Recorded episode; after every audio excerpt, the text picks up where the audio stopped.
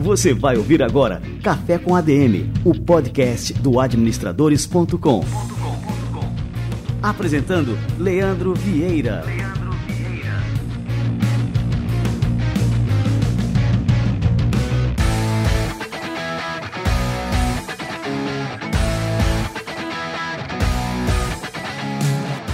Fala galera, está no ar mais um Café com a DM, a sua dose de cafeína nos negócios. Estamos começando o nosso episódio número 177, um episódio gravado direto da quarentena. Tá todo mundo aí de casa e aqui não é diferente.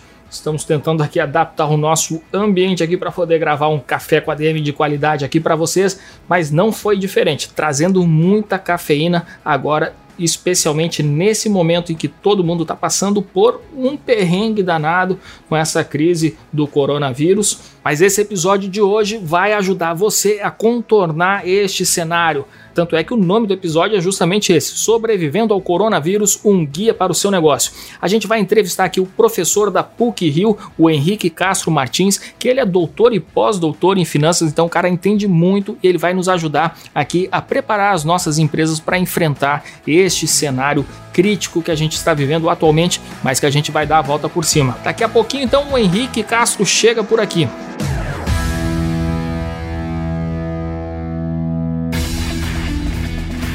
E nesse momento de crise sanitária e econômica é mais importante do que nunca adotar metodologias ágeis de gestão.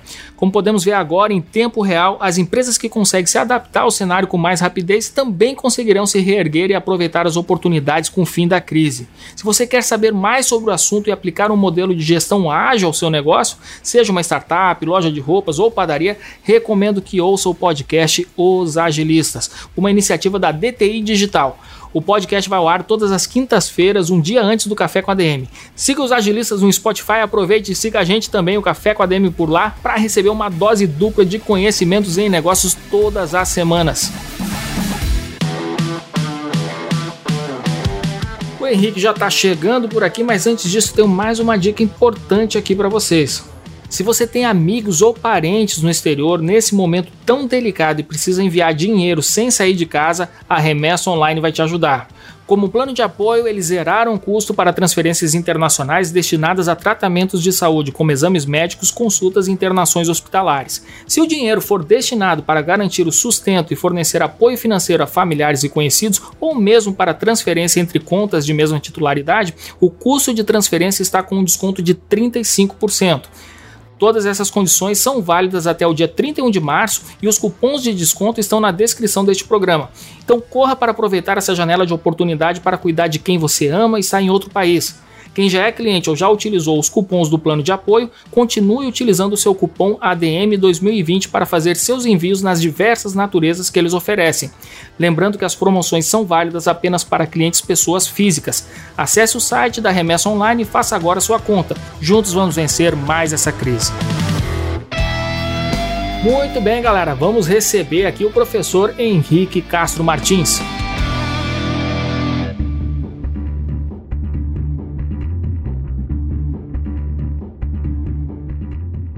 Henrique Castro Martins é graduado em Administração de Empresas pela PUC do Rio Grande do Sul, mestre e doutor em Administração Financeira pelo Programa de Pós-Graduação em Administração da Universidade Federal do Rio Grande do Sul, meu colega, e pós-doutor pelo Programa de Ciências Contábeis da Universidade do Vale do Rio dos Sinos, a Unicinos. Ele é professor nos cursos de mestrado e doutorado em Administração de Empresas na Escola de Negócios da PUC Rio e tem sólido conhecimento em governança corporativa, finanças corporativas, decisões financeiras, estrutura de capital, análise de investimentos e também mercado de capitais.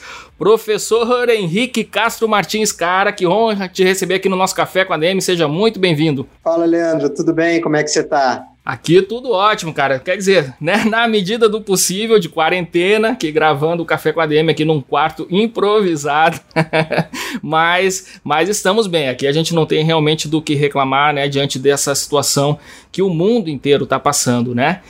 E aí, Henrique, eu queria ver contigo aí, vamos lá. É, a gente está passando um momento sem precedentes aí na nossa história recente, vamos dizer assim, porque a gente já teve outras crises grandes no mundo, né?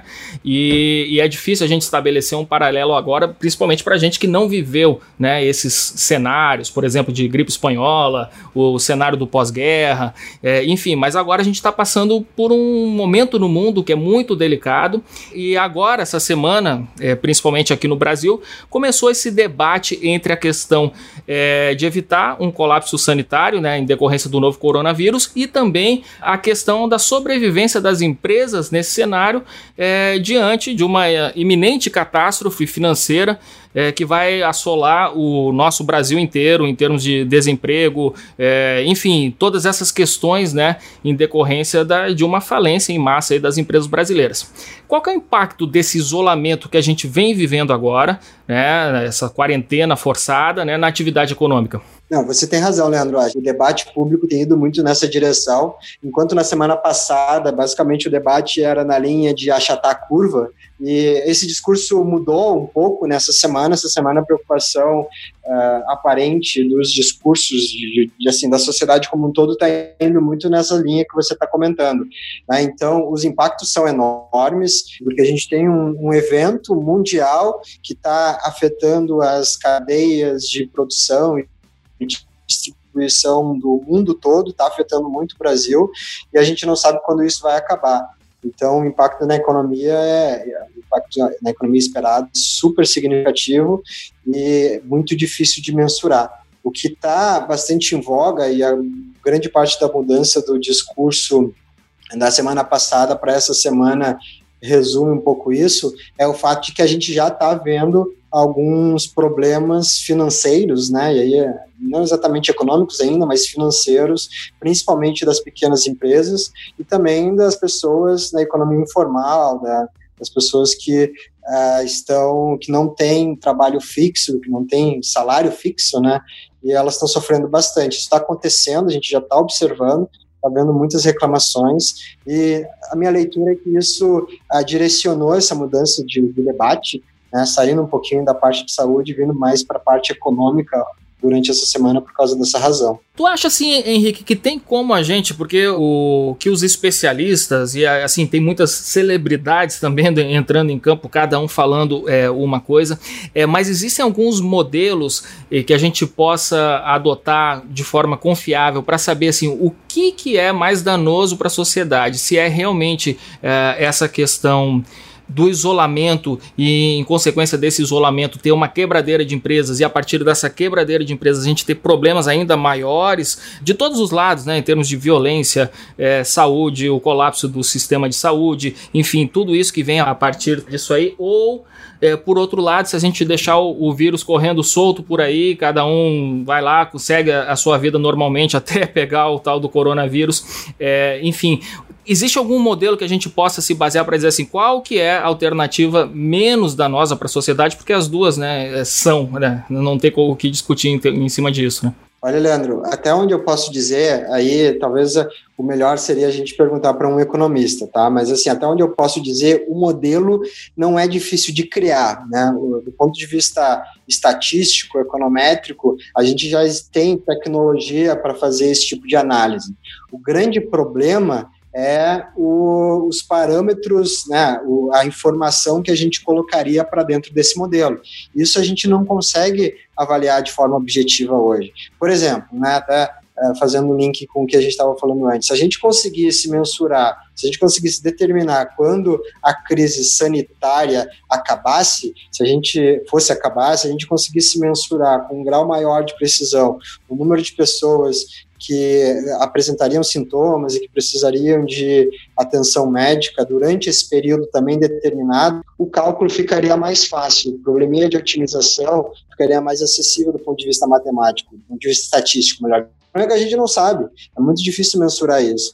Então, respondendo de forma objetiva a sua pergunta, é difícil justamente porque as variáveis de entrada de qualquer sisteminha de simulação, elas estão muito voláteis. A gente sim, são, são, na verdade, grandes chutes o que a gente está dando em termos dessas variáveis, de forma que o resultado final acaba sendo bem pouco confiável. Esse dilema que a gente está enfrentando hoje, que aparentemente coloca, assim, de um lado a área da saúde, de outro lado a área econômica, não é exatamente um dilema desconhecido dos economistas, da ciência econômica como um todo. E a forma que é, na verdade, um, como é que eu posso dizer, um problema de decisão super complexo e que até pula um pouco para a filosofia, é aquele probleminha, eu não sei se você está familiarizado, imagina o seguinte, imagina que você tem um trem, o trem está andando e tem quatro pessoas amarradas uh, nesse trem. Não foi você que, colocou, que amarrou as pessoas, a culpa não é sua, mas o fato é, o mundo objetivo colocou aquelas quatro pessoas amarradas lá. E aí você tem a possibilidade, tá na sua frente uma alavanca, que pode desviar o trem para uma linha paralela, de forma que você é, salve aquelas quatro pessoas. O custo disso é que no momento que você desloca o trem para outro lado, você está sacrificando uma outra pessoa que está amarrado nessa outra linha, que estaria imune, né, que não seria é, penalizada caso o trem continuasse a sua trajetória original. E aí a pergunta, que é o grande dilema, é o que, que você faz? Se por um lado, se você não fizer nada, as quatro pessoas vão ser penalizadas, ou se você toma alguma decisão, você penaliza uma pessoa. É um problema né, é, que, que pula até um pouco para a filosofia entre se é a sua obrigação atuar frente a um problema que o universo colocou para você ou não, né? Mas o ponto é, se a gente conseguisse calcular quantas pessoas estariam em cada uma dessas linhas de trem, leia-se, né? Quantas pessoas seriam penalizadas se a gente seguisse um programa mais voltado para a saúde, ou, alternativamente, a gente seguisse um programa mais voltado para a área econômica, o problema talvez ficasse um pouco mais fácil problema é que a gente não consegue calcular isso, né? Que daí volta para os modelinhos de simulação anterior. É muito difícil, é muito complexo, mas é, do ponto de vista assim mais, né, falando mais, saindo um pouquinho da, do, do dilema, um pouco mais filosófico, indo mais para termos práticos, o que está sendo desenhado, né, aparentemente, até pelas condições econômicas do Brasil, é que, que de fato, se a gente tiver uma parada extensa, a gente vai começar a ver uma penalização na economia que pode não ser apenas, não, pode não ter apenas reflexos na geração atual, quanto nas gerações futuras. E aí, de novo, é difícil de mensurar esses efeitos, mas é, é, é o que aparentemente o cenário está nos desenhando. Cara, que complicado. Mas vamos lá, vamos então adotar esse cenário que a gente está agora. A gente está em isolamento total, é, todo mundo de quarentena, né, os negócios foram é, fechados até por determinação das suas prefeituras, governos, enfim, né, muitos shopping centers estão fechados no Brasil também, enfim, é, e as empresas estão paradas agora, sem vender absolutamente nada. É até é, seria até um, um disparate a gente falar aqui em teoria da evolução, tem que se adaptar e não sei o quê, porque tem negócios que não tem como se adaptar a esse novo modelo né? Não tem como, ah, vamos adotar videoconferências e tal, não sei o que. Não tem, porque ele depende. Ele tem uma loja na rua e, e, essa loja não, não tem outro mercado a não ser aquele que passava ali diariamente em frente à loja. Eu queria saber o seguinte aí, Henrique: o que, que as empresas devem fazer agora, as que estão nesse cenário, né? É para se adaptar. Eu falei adaptação aqui, que é uma coisa extremamente difícil para muitos negócios, mas assim, o que, que elas devem fazer para se adaptar, para continuar operando, né? Mesmo que seja num volume menor, nesse cenário que a gente está vivendo agora, de quarentena e isolamento total. Leandro, a grande, a palavra da vez nesse momento para as pequenas empresas é o problema de caixa. Tá? O que está acontecendo de forma bem objetiva? Agora, a gente está virando o mês de março para abril, as empresas têm grandes né, contas a serem pagas na virada do mês, na verdade, elas têm contas a serem pagas quase que todo dia, mas vamos pensar numa, numa ótica mensal, elas têm contas a serem pagas agora na virada do mês e os últimos 10 dias, talvez mais, é, simplesmente não teve entrada de receita, né? não teve vendas, não teve operações da empresa por determinação legal, etc., como você comentou. Então, a palavra da vez, é, nesse momento, provavelmente a palavra da vez também, enquanto essa quarentena durar, vai ser o problema de caixa. E aí, uma vez que a, o empresário perceba isso, ele pode começar, na medida do possível, claro, e sendo sempre customizando a estratégia para cada empresa, ele pode começar a pensar em fontes alternativas de caixa. O que, que eu quero dizer com isso? Então, ele pode começar né, negociações como, por exemplo, adiar pagamento dos impostos. Então, o governo já abriu essa possibilidade, isso já circulou na mídia, já há alguma abertura e alguma flexibilidade nessa direção. O que acontece quando a empresa adia pagamento de impostos? É claro, aquele caixa, aquela conta que ela precisaria pagar num determinado momento, é, num, período próximo, no curto prazo, vai ser estendida para um, fazer o um pagamento mais à frente. O mesmo raciocínio pode funcionar, a ideia de adiar pagamento pode funcionar para virtualmente qualquer conta que a empresa tenha para pagar mesmo serve para dívidas, né? Então, já está também, né, já, já teve grande divulgação por parte da imprensa e dos bancos, de modo geral, os bancos aparentemente são bem flexíveis nos processos de renegociação de dívida. Né? Então, no momento que a empresa posterga o pagamento de uma determinada conta mais para frente, é claro que ela está liberando caixa para ela durante esse período de tempo. Então, esse é, uma, é, é, um lado, né? É a postergação de pagamentos. Então, isso serve para impostos, isso serve para pagamento de dívidas. Claro, aí a gente poderia fazer o mesmo exercício, talvez, para a parte trabalhista, mas aí é um ambiente um pouco mais complexo, né? E aí, uh, claro, a gente tem que se atentar às regras trabalhistas, é claro, porque na outra ponta tem uma pessoa que vai estar deixando de receber o seu salário, que obviamente agrava a crise. Então, mas a, a grande estratégia, de um lado, né, para a liberação de caixa é postergar o pagamento de qualquer conta que a empresa tem.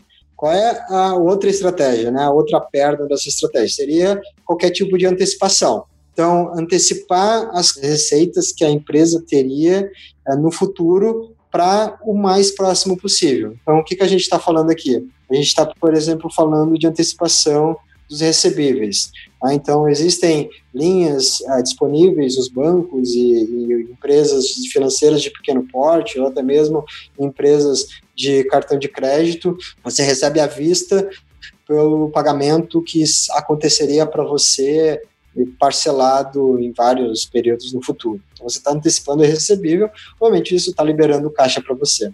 Uma outra estratégia né, que a gente tem visto e que pode funcionar em alguns casos é promoções para vendas de estoque.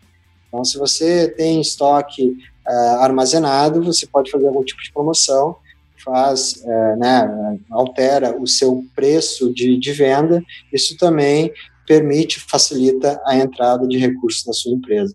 Então, você tem essas duas possibilidades, né? Claro que isso tem que customizar para qual setor você está, para qual é, qual ambiente, qual o seu mercado, enfim, isso falando dessa forma, sei que é um pouco genérico, na hora de operacionalizar, tem que pensar muito nas características da empresa. Mas, de modo geral, para combater o problema de caixa, né, a empresa ela tem essas duas pernas de estratégia, e aí o ideal é ela ver que melhor funciona para ela é, dentro da sua própria perspectiva.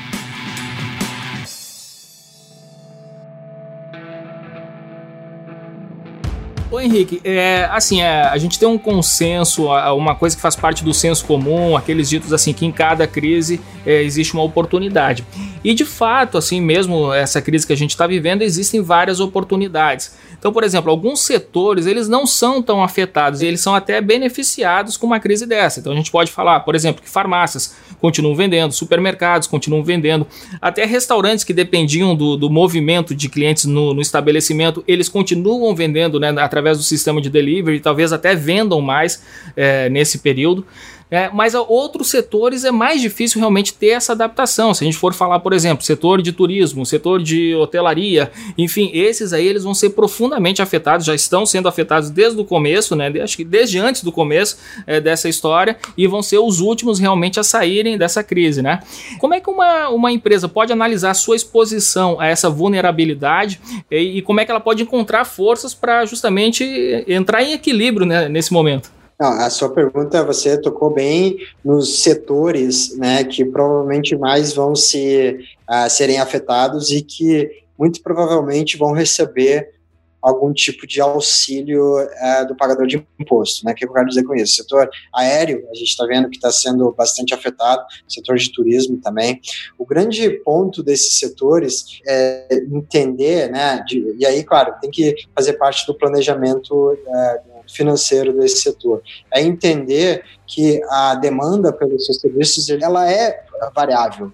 né? E grande parte, por exemplo, do setor de turismo trabalha dentro, opera dentro desse, dessa perspectiva. A gente sabe que o pessoal vai para a praia, né, viaja mais quando é dezembro, janeiro, fevereiro e talvez um pouquinho de março.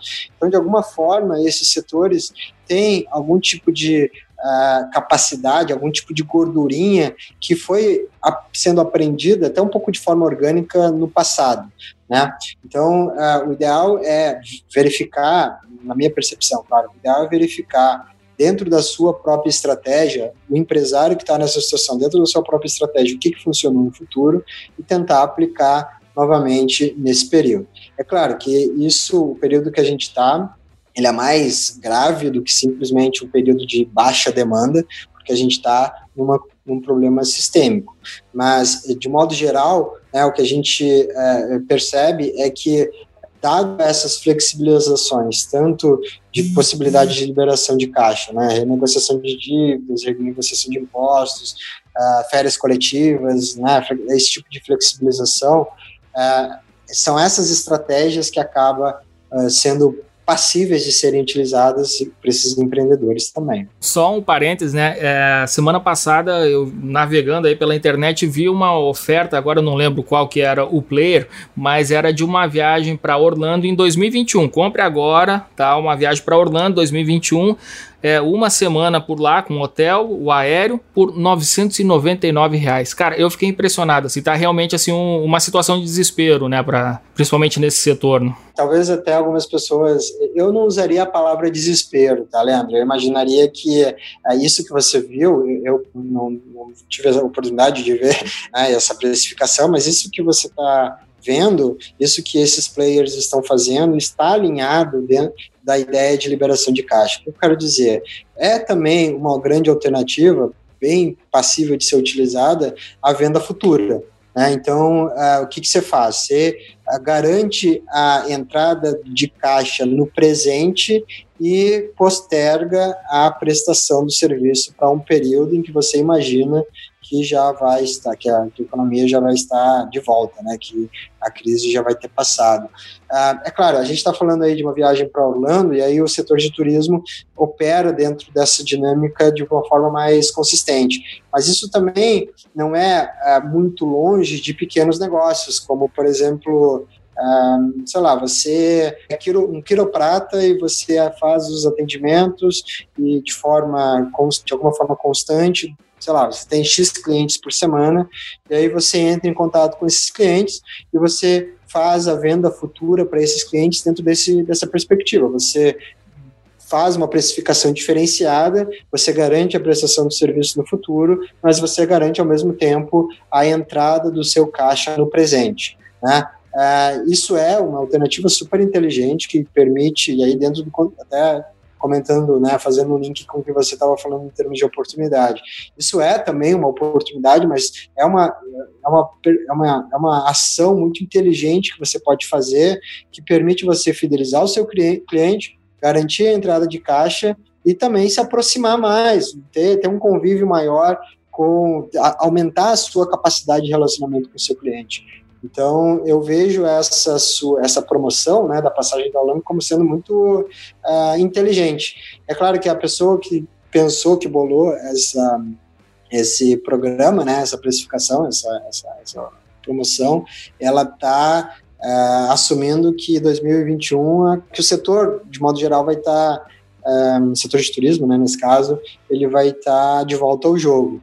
Tem um risco associado a isso, a gente não sabe, né, mas eu vejo isso com bons olhos. Eu acho que isso é uma alternativa que, se a gente conseguir contextualizar para a pequena empresa, também pode funcionar. Tá, e agora um fator que isso é uma coisa que tem preocupado muita gente, eu especialmente também estou preocupado com isso, que é a manutenção dos empregos. Né? Quais são as opções nesse momento para os empreendedores? Porque assim, se o empreendedor demite, ele pode ter altos custos ali para o pagamento de multa rescisória e acaba também perdendo a força de trabalho. Por outro lado, se ele mantém é, no seu quadro de pessoal ali um cenário que não tem absolutamente nenhuma demanda, ele também vai ter um custo fixo ali para manter essa operação. Qual que é a saída? Eu gostaria de saber, Leandro, se eu tivesse a resposta para essa pergunta. É, é, de novo, né, isso está dentro, é aquele dilema que a gente estava falando que os economistas, eles talvez tenham né, né eles se deparam mais, uh, mais frequentemente que, que, talvez a gente. Mas é, é difícil, né? O que eu imagino que uh, funcione, e aí tem que contextualizar naturalmente, mas pensando né, no Brasil como um todo, que eu imaginaria que funciona, uh, que funcionasse é o seguinte: é, bom, o brasileiro ele é muito muito próximo, ele tem uma capacidade de criação de laços e de amizade muito grande, né? Então, se a gente operar dentro do ambiente de transparência, se a gente operar dentro do ambiente de disclosure, né, de passar verdadeiramente a real informação para o seu player que está ah, de um lado de você ou do outro lado de você, leia-se para o seu fornecedor, mas também para o seu colaborador. Se você conseguir relatar verdadeiramente, ah, de forma transparente, a situação da sua empresa, é possível chegar a meio termo que pode funcionar para os dois lados. De modo geral, ah, a minha leitura é que a manutenção do emprego ela é algo necessário nesse momento, né? Mas é claro, a manutenção do emprego, mas principalmente a manutenção da atividade econômica, né? A manutenção do emprego sem a atividade econômica é, é algo que não funciona mas é, manter o emprego e manter a pessoa com a atividade a ser feita. Isso é um ponto. E na medida do possível, se a gente conseguir essa solução, eu entenderia que é a solução ótima, né? A solução, é a melhor solução nesse contexto. É claro que tem muitas pessoas que estão sem atividade econômica em si, né? Elas estão, de fato, sem ter uh, o que fazer, né? Sem ter o, o, como trabalhar, como participar do mercado. E aí a grande saída é negociar ser transparente, obviamente, negociar com, com, a sua empresa e tentar chegar num meio termo em relação à a, a, a, prestação dos serviços no futuro ou algum tipo de flexibilização de, de horários, uh, não, não, sei, né? Antecipação das férias, alguma coisa nessa linha, né? De forma que durante esse período de tempo a pessoa garanta o salário, garanta o emprego e jogue um pouquinho para frente a atividade econômica. Claro que falar assim, de forma genérica é mais fácil do que operacionalizar, mas existem situações né, que isso pode funcionar. Né? Por exemplo, esse, é, esse exemplo do, do, do, do quiroprata, é, ele, ele vai nessa linha também. Né? Você está garantindo a prestação do serviço no futuro e, ao mesmo tempo, está garantindo no presente a entrada dos recursos.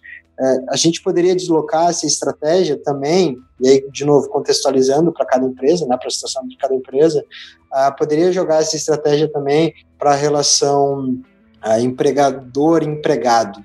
Né? É, obviamente, mais complexo, um pouquinho mais complexo, porque daí tem todas as regras trabalhistas que precisam ser respeitadas, mas uh, o, o, de forma genérica, eu entenderia que a solução ótima iria nessa linha manutenção do emprego no curto prazo, a manutenção do salário né, no curto prazo também, é, e a tentativa de, ao máximo, manter a atividade econômica dentro de um cenário de quarentena, que é um problema super complexo, é mais fácil resolver esse problema né, de forma falada do que de forma executada, mas a minha leitura é tentar encontrar alguma solução que agregue, né, que funcione dentro dessa ótica.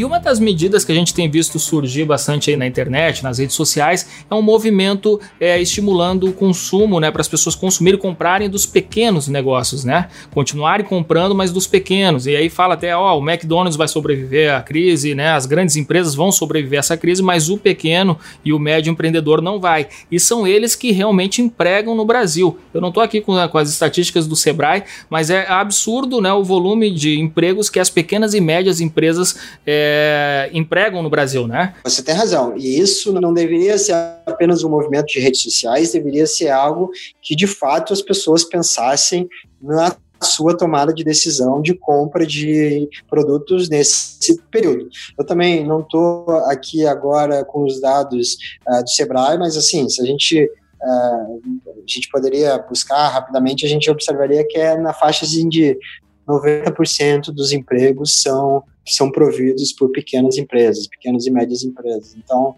uh, não sei exatamente se é 90, mas é um número muito, muito, muito alto. Então, é, essa a, a, ideia de manter a estabilidade dessas empresas é extremamente importante, não só para essas empresas de forma mais objetiva, mas para a sociedade como um todo, porque daí a gente está mantendo o emprego, a gente está mantendo a atividade econômica dessas pequenas empresas, está ajustando, está ajudando também a elas a, a, criarem novos processos, a se modernizar na entrega dos seus produtos, a criar canais de relacionamento com os clientes. Pô, o WhatsApp está aí, é, eu, tenho, eu já, né, durante esse período, recebi oportunidades de comprar produtos de empresas, né, aqui na região onde eu uh, moro, dentro dessa ótica, justamente compre do pequeno empreendedor, me ajude a sobreviver durante esse período de tempo e em troca tem toda essa parte de relacionamento com a empresa, empresa cliente. Então, é, eu acho isso super importante. Eu acho que isso é uma das formas que a sociedade brasileira pode, uh, de forma bem, bem, bem objetiva, uh, ajudar a resolver a crise econômica ao mesmo tempo em que não afeta a parte sanitária, né, a parte de, de, de saúde em si. No momento que você compra do pequeno do negócio de bairro, você permite, né, justamente a, a, entrega do produto, a entrega do serviço. O serviço é mais difícil, né, porque obviamente aí a, quebra a, um pouco a, ideia de quarentena, mas é, justamente recebe o produto, garante a sobrevivência dessa empresa e ou ajuda, né, pelo menos em algum grau, e obviamente permite que você crie um relacionamento maior com ela. Então eu estou totalmente fechado com esse movimento. E aqui em casa a gente tem tentado fazer uh, executar essa estratégia e a minha né, sugestão, se eu pudesse dar alguma, é que as pessoas também tentassem pensar dentro dessa ótica. É claro que nem todo serviço a gente consome de pequenas empresas do nosso bairro, né? Uh, mas uh, existem vários serviços que a gente consome de empresas do nosso bairro. Então, se a gente puder focar né, e postergar o consumo do McDonald's e comprar né, o hambúrguer na padaria, isso tem um grandíssimo efeito no agregado da economia. Bom, Henrique, é, todo mundo já teve é, a oportunidade de testemunhar uma crise, né? A gente já passou por várias crises e seja qual for a crise, muitas vezes ela chega sem avisar. A gente não tem nem ideia que vai acontecer aquela crise. Quando vê o tempo fecha e a gente está no meio do mar com o nosso barquinho pequeno ali e tem que dar um jeito de, de se salvar, né? Como é que a gente pode deixar a nossa empresa preparada para uma situação de crise é, e assim independente do momento, né? A gente tem que estar preparado para as crises porque elas vão vir, né? Essa crise que a gente está vivendo vivendo agora, ela vai passar. Uma hora ou outra ela vai passar. Mas depois vai vir outra e depois mais na frente vem outra. Como é que a gente pode se preparar para esses momentos de crise? Olha, Leandro, é, a palavra nesse contexto é planejamento.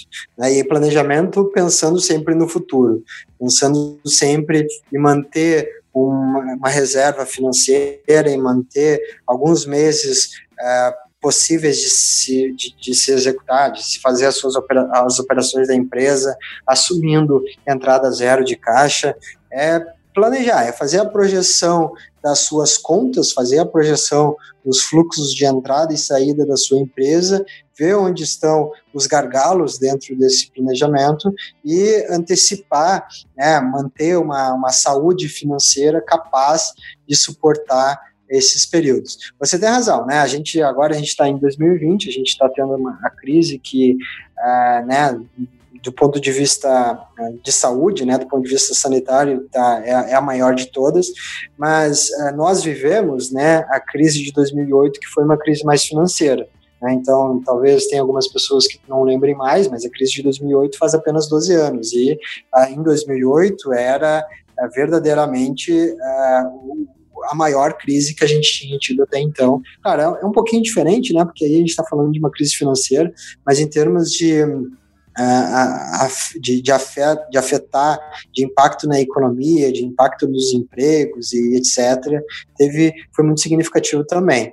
Né? Então, qual, qual, foi a palavra de ordem naquele contexto? Né? Também foi planejamento. Tem muitas empresas que conseguiram aprender naquele evento e conseguiram criar hoje o produto, linhas de produção e no final produtos né, que são mais, é, mais financeiramente sustentáveis. O que eu quero dizer com isso? Elas conseguem manter as suas operações de forma mais suave, com menos impacto uh, do mercado. É claro que toda empresa nesse no momento atual está sendo impactada, né?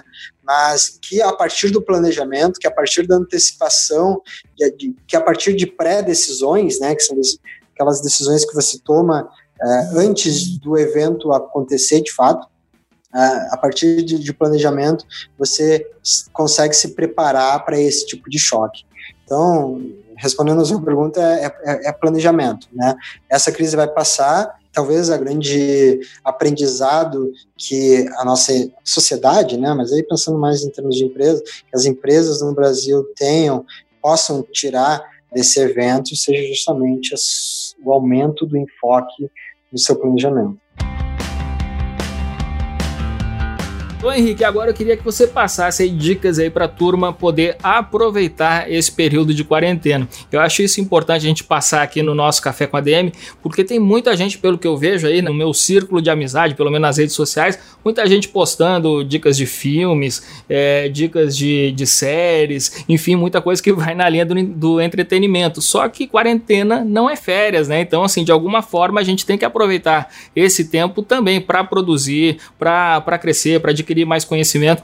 É, o que, que você recomenda para a turma aí, Henrique? Ah, eu recomendo com certeza o consumo né, do maior dos entretenimentos que estão aparecendo nesse momento eh, de forma gratuita, né? E aí tem vários uh, filmes e plataformas, tem muita plataforma de educação que está com acesso livre, tem várias opções na, na seara do entretenimento, claro a partir das 8 da noite, né, a gente sai do, do nosso home office e vai para o entretenimento. Então, Muda de ambiente, né? O cara sai da sala, vai para o quarto, pronto, aí já, é, já dá aquela ideia que está chegando em casa, né?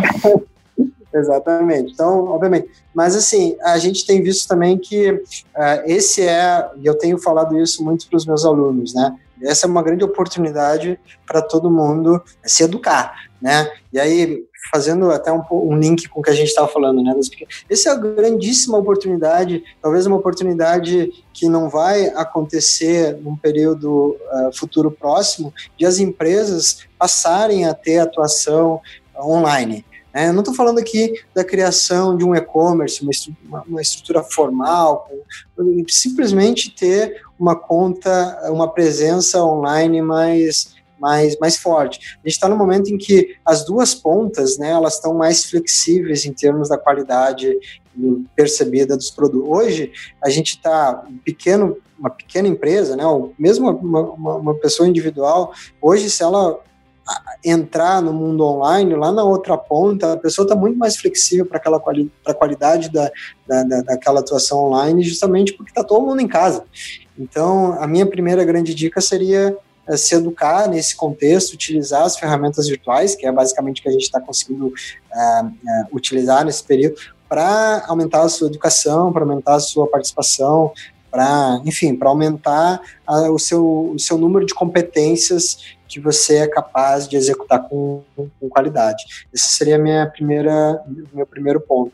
E segundo, né, e aí eu estou falando mais bem da ótica pessoal, é, Leandro, é super importante manter a, a, sanidade, né? Então, fazer exercício na sala, fazer aí, tem redes de academias também oferecendo aulas virtuais, fazer exercício na sala, se alimentar bem, uh, tirar para fora aquele, aquele livro de receitas que você queria testar e por aí vai, manter a sanidade, porque a gente não sabe quanto tempo a gente vai ficar em casa, né? Então é super importante uh, manter, obviamente, a sanidade mental, qualidade de vida como um todo.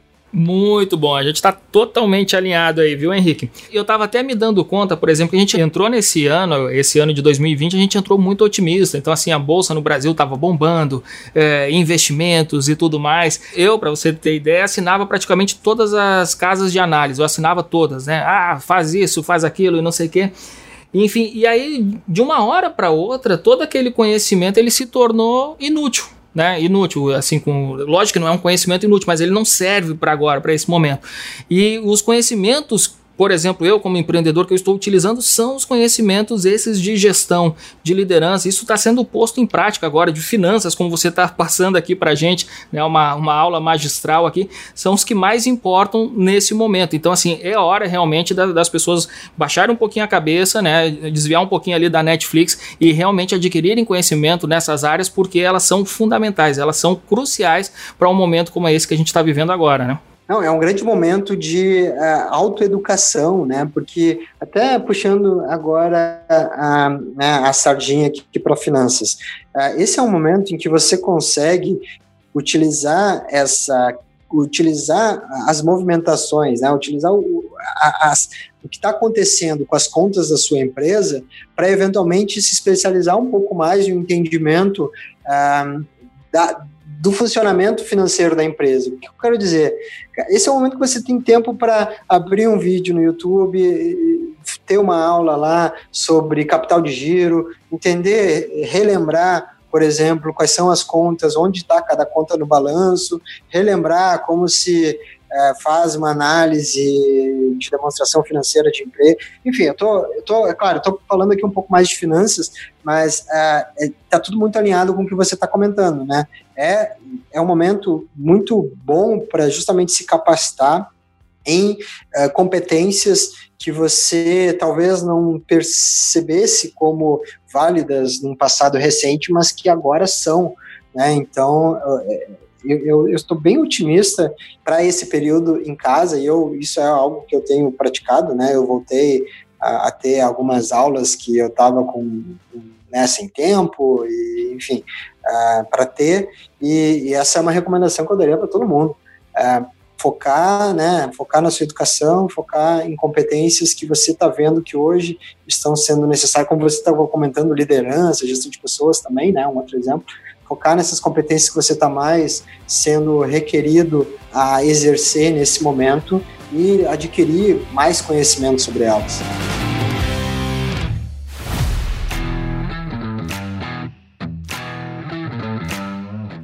Show de bola! Ô Henrique, queria te agradecer demais aqui a presença no nosso Café com a DM. Assim, o, o, momento agora é importantíssimo. Tudo isso que você passou aqui, você não imagina o quanto que vai ser importante para os nossos ouvintes, né? Então tá realmente gerando muito valor aí para nossa audiência. Te agradeço muito mesmo, cara. Não, obrigado, Leandro. E, eu fico disponível para qualquer dúvida que o pessoal tenha. Valeu demais, Henrique. Ah, você pode passar pra gente aí, assim, redes sociais, alguma rede que você produza conteúdo pra gente acompanhar o teu trabalho? Comecei a produzir recentemente alguns textos no LinkedIn. O meu login é arroba Henrique Castro R, tá? Então, linkedin.com barra Henrique Castro R, se eu não estou enganado. É, eu tô, né, um dos, e aí até relacionado a essa a, essa, a esse comentário que a gente estava fazendo agora. Eu estou quase em vias de lançar um canal no YouTube, tá? aproveitando esse período de quarentena. Então, eu tô, também já tenho algum material produzido, eu vou planejando esse lançamento no futuro próximo também. E, e, o Instagram também, que seria arroba Henrique Castro R. Show de bola! Quero saber quando for lançado aí pra gente divulgar aqui também para eu curtir e ativar as notificações no sininho ali, viu, Henrique? Ah, obrigado, obrigado. Vai ser, vai ser importante, porque literalmente e nesse momento eu tô com zero, eu já tenho material produzido, mas eu tô produzindo mais, aproveitando esse período de quarentena, né, para produzir mais material para justamente é, conseguir ser consistente uma vez que o canal esteja lançado. Show de bola, valeu demais, Henrique Castro Martins, cara, muito obrigado mesmo, Henrique, um grande abraço, cara. Valeu, Leandro, abração, tchau, tchau.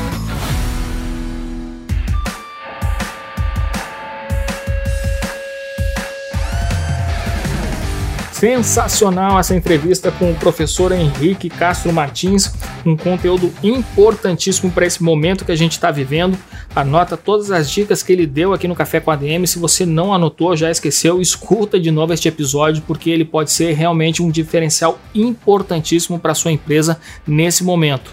E para ajudar você mais ainda, a gente preparou um material é, com experts brasileiros, grandes experts brasileiros. Eu estou falando aqui de Gustavo Cerbasi, Christian Barbosa, René de Paula Júnior, Áurea Regina de Sá, a Eliane Leite, Marcos Marques, Vasco Patu, uma turma de peso e diariamente a gente tem recebido também excelentes materiais de outros é, especialistas brasileiros em negócios nas mais diversas áreas de negócio é, materiais totalmente focados nesse momento que a gente está vivendo essa crise do coronavírus. Então você pode acessar totalmente gratuito em virandojogo.administradores.com.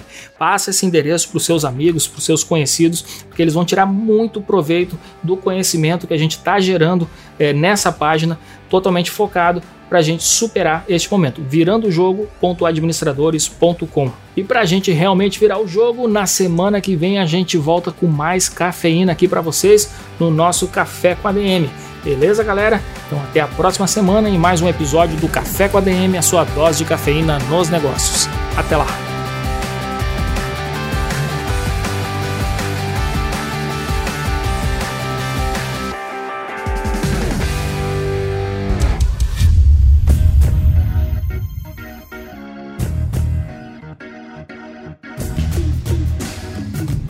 Você ouviu Café com ADM, o podcast do administradores.com.